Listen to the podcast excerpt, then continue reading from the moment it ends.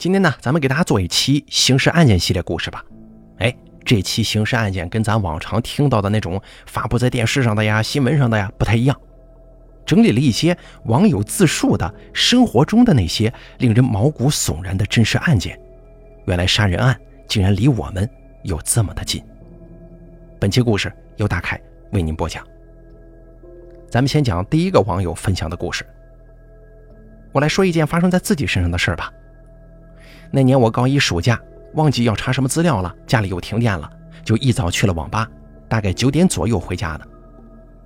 我家是顶楼，上楼的时候没注意到后面有人，到家门口的时候才发现有个人跟在我后头。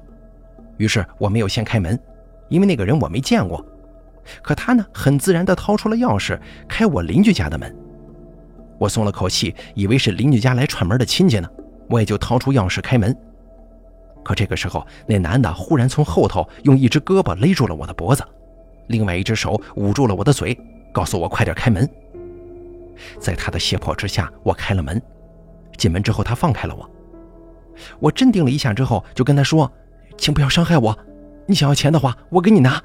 家里的东西，你想拿什么就拿什么，我绝对不会报警的。”他看了我一眼，把我推进了屋子里，压倒在沙发上。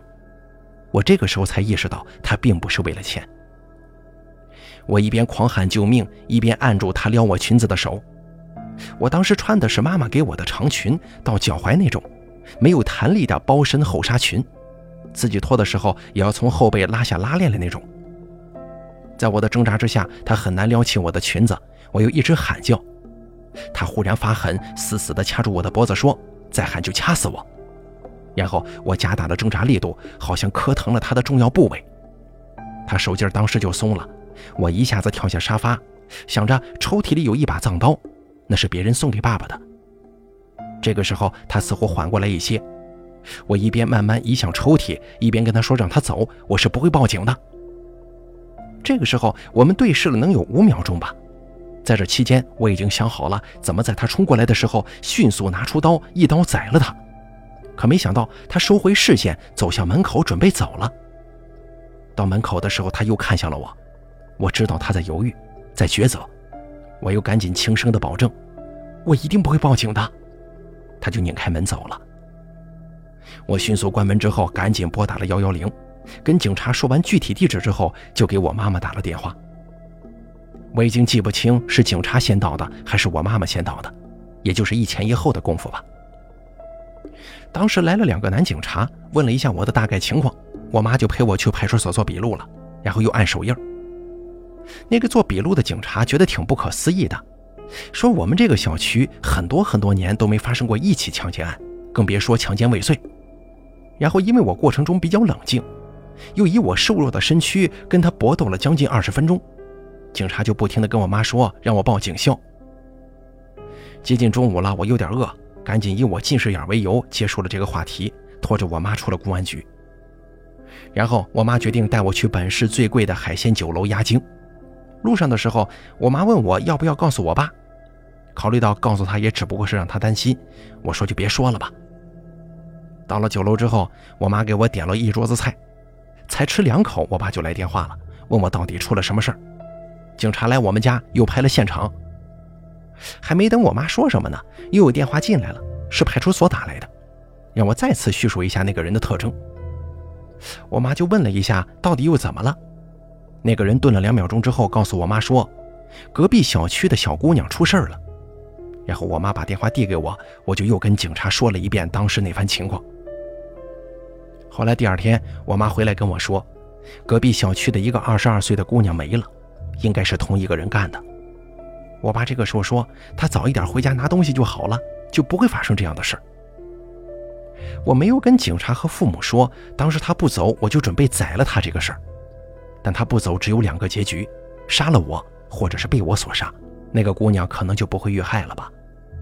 但我不是什么英雄啊，救不了任何人，心里难过又怎么样呢？不能怎么样。这就是离我最近的一个杀人犯，而那天我也差点成了杀人犯。再给大家讲下一个故事啊。这是我十岁左右听家里长辈聊天的时候说的。我们隔壁村一个法律系的研究生被人打死了。更可怕的是，他的父亲在他小时候也是被同一拨人打死的，凶手是那个研究生的邻居。两家人因为盖房子的问题起了争执。农村土地划分没那么严格，两片相邻的土地，一方有歪心思把边界移一点点，就能赖到大概一两平方米的土地。这位研究生家呢一脉单传，每代只有一个男孩，而邻居家有七八个兄弟，人多房子挤呀。就想着从邻居家赖点土地盖房子，就这样两家起了争执。研究生的父亲据理力争，邻居家的七八个兄弟干脆就动起了手，当场把人给打死了。后来邻居家其中某个兄弟把罪全顶了，好像是判了死刑。可这下子研究生家就只剩下孤儿寡母了，而邻居家剩下的几个兄弟干脆把地全占去盖了新房子。丈夫死了之后，研究生的母亲硬是一个人把孩子培养考上了名校，又考上了研究生。村里人都说这孩子争气呀，毕业之后一定能在市里当个大官。邻居家听说之后，害怕这个研究生当上大官之后他们会遭报复呀，在研究生寒假回家过年的时候，故意在他们家门口谩骂，说侮辱他母亲的话。研究生忍不住出门争论，被早有准备的邻居家几个兄弟一拥而上。直接给打死了。后面是怎么样的，我没听到。我估计又是拉出一个人来顶罪，其他人平安的把戏吧。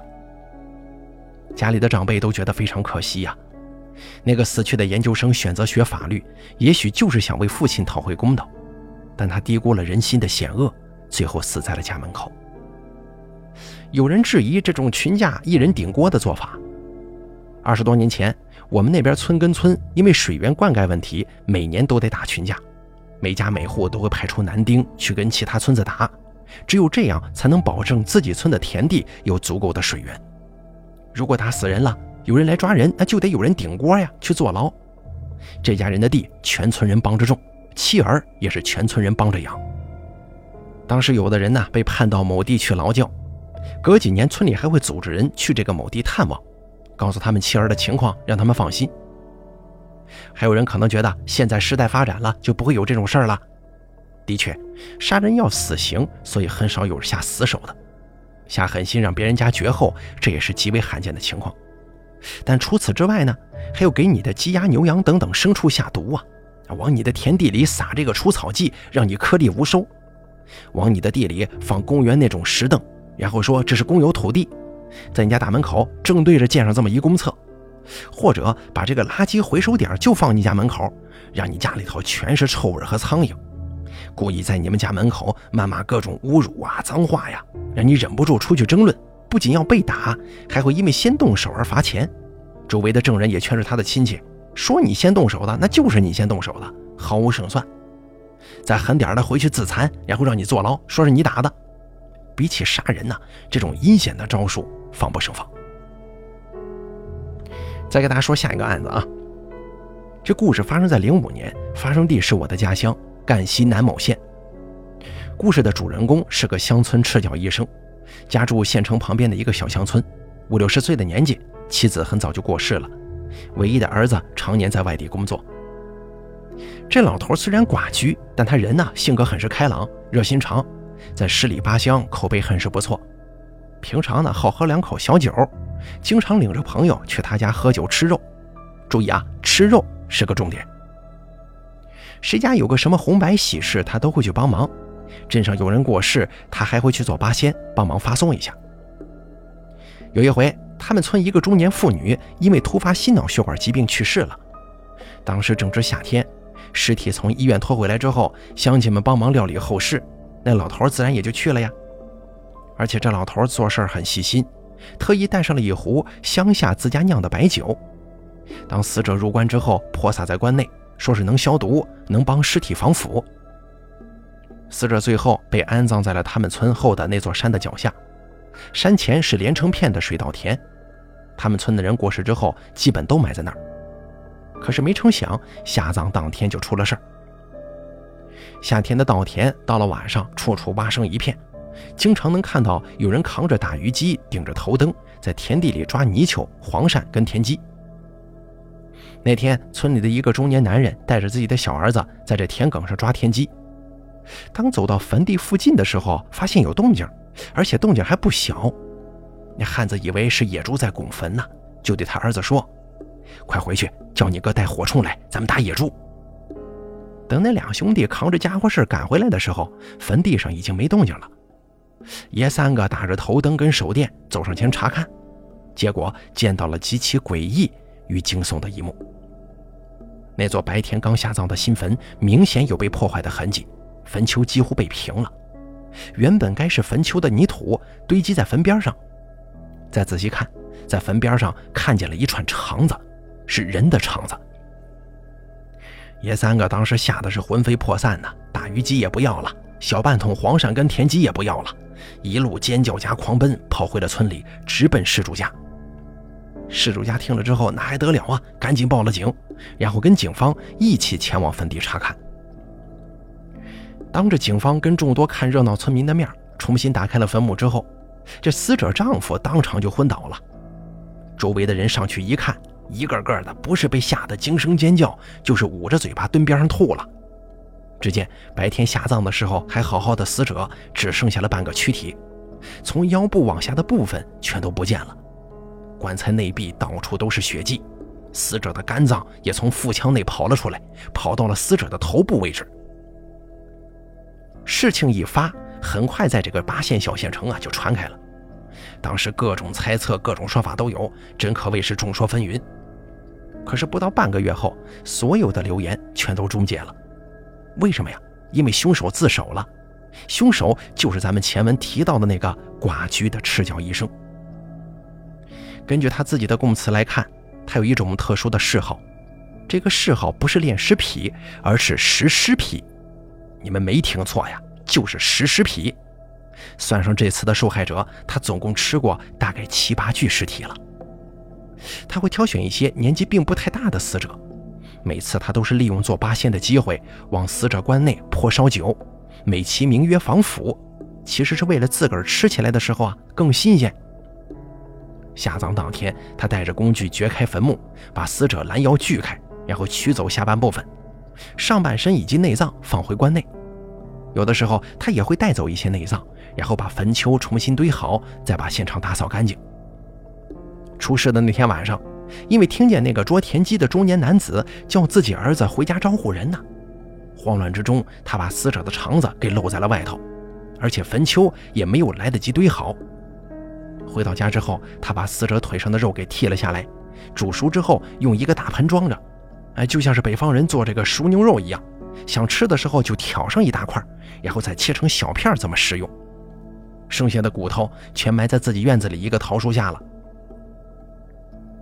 出事之后，警方挨家挨户的做排查、找谈话，他没顶住就全说了。警方照着他的供词找到了那个大盆，还在他家的院子内找到了好几具人体的腿骨呢。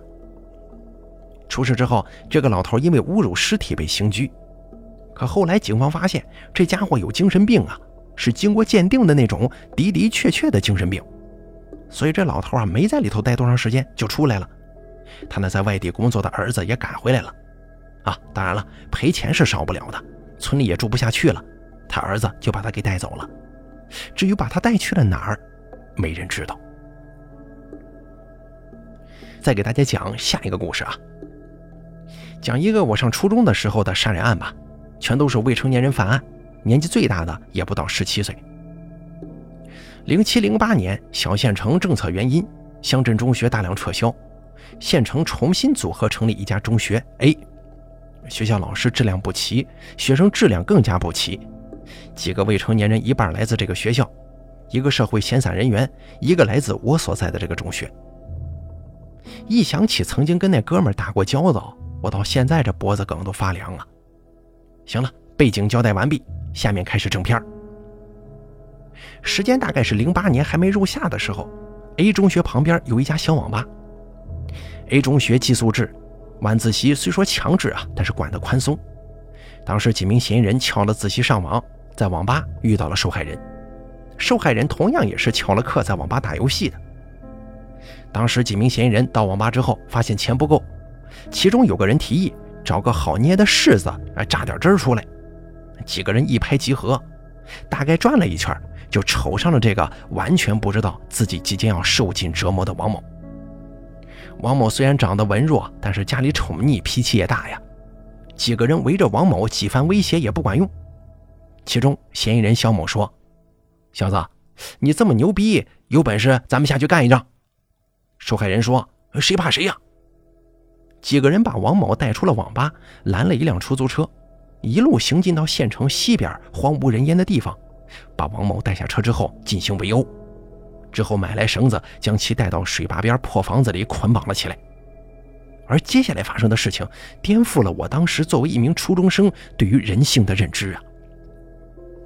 几名嫌疑人把这个受害人绑起来之后，开发了一种游戏，叫做打靶练胆儿。在距离受害人一定距离的地方，将石头疙瘩掷向他，受害人内脏多处出血。接下来呢，几个人以砸到头为最厉害的标准。连续虐待了他两天。到了第三天的时候，受害人已经不成人样了。期间，几个嫌疑人仍旧正常上课、正常吃饭睡觉，轮流看守王某，甚至蹲在仅剩一口气的王某身旁吃饭。王某这个时候连行动能力都没有了。第四天，几个人吃完晚饭之后到达事发地点，发现王某怎么躺在屋子里一动不动了呢？几个人这才发觉事情闹大了。他们既没逃走，也没报警，派三个人去买铁锹和锄头，准备就地埋了受害人。锄头买来之后，埋人的坑也挖好了。几个人刚一打开门，恰巧这个时候王某醒了过来，看到阳光里几个人提着家伙站在门外，他用尽力气喊了一句：“求你们放了我！”可是嫌疑人们这个时候神经紧绷啊，早已认定死亡的受害人忽然一说话。这群站在阳光里的人就把锄头砸向了受害人，正中头部，导致他当场死亡。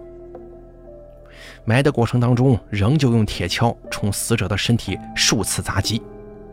后来埋尸完毕之后，几个人正常上课、吃饭、睡觉，还上网撩妹呢。这件案子是在其中一名犯罪嫌疑人因绑架受到羁押的时候，被同监室的其他犯人举报，才提上公堂的。此案曾经惊动了省公安厅，几名嫌疑人被捉的时候正在网吧打游戏，早已经忘了自己曾经杀过人，还呼喊着“凭什么抓我呀？”你说凭什么抓你呀？好了，这个简短的案子咱们就讲到这儿吧，感谢您的收听，咱们下期故事不见不散。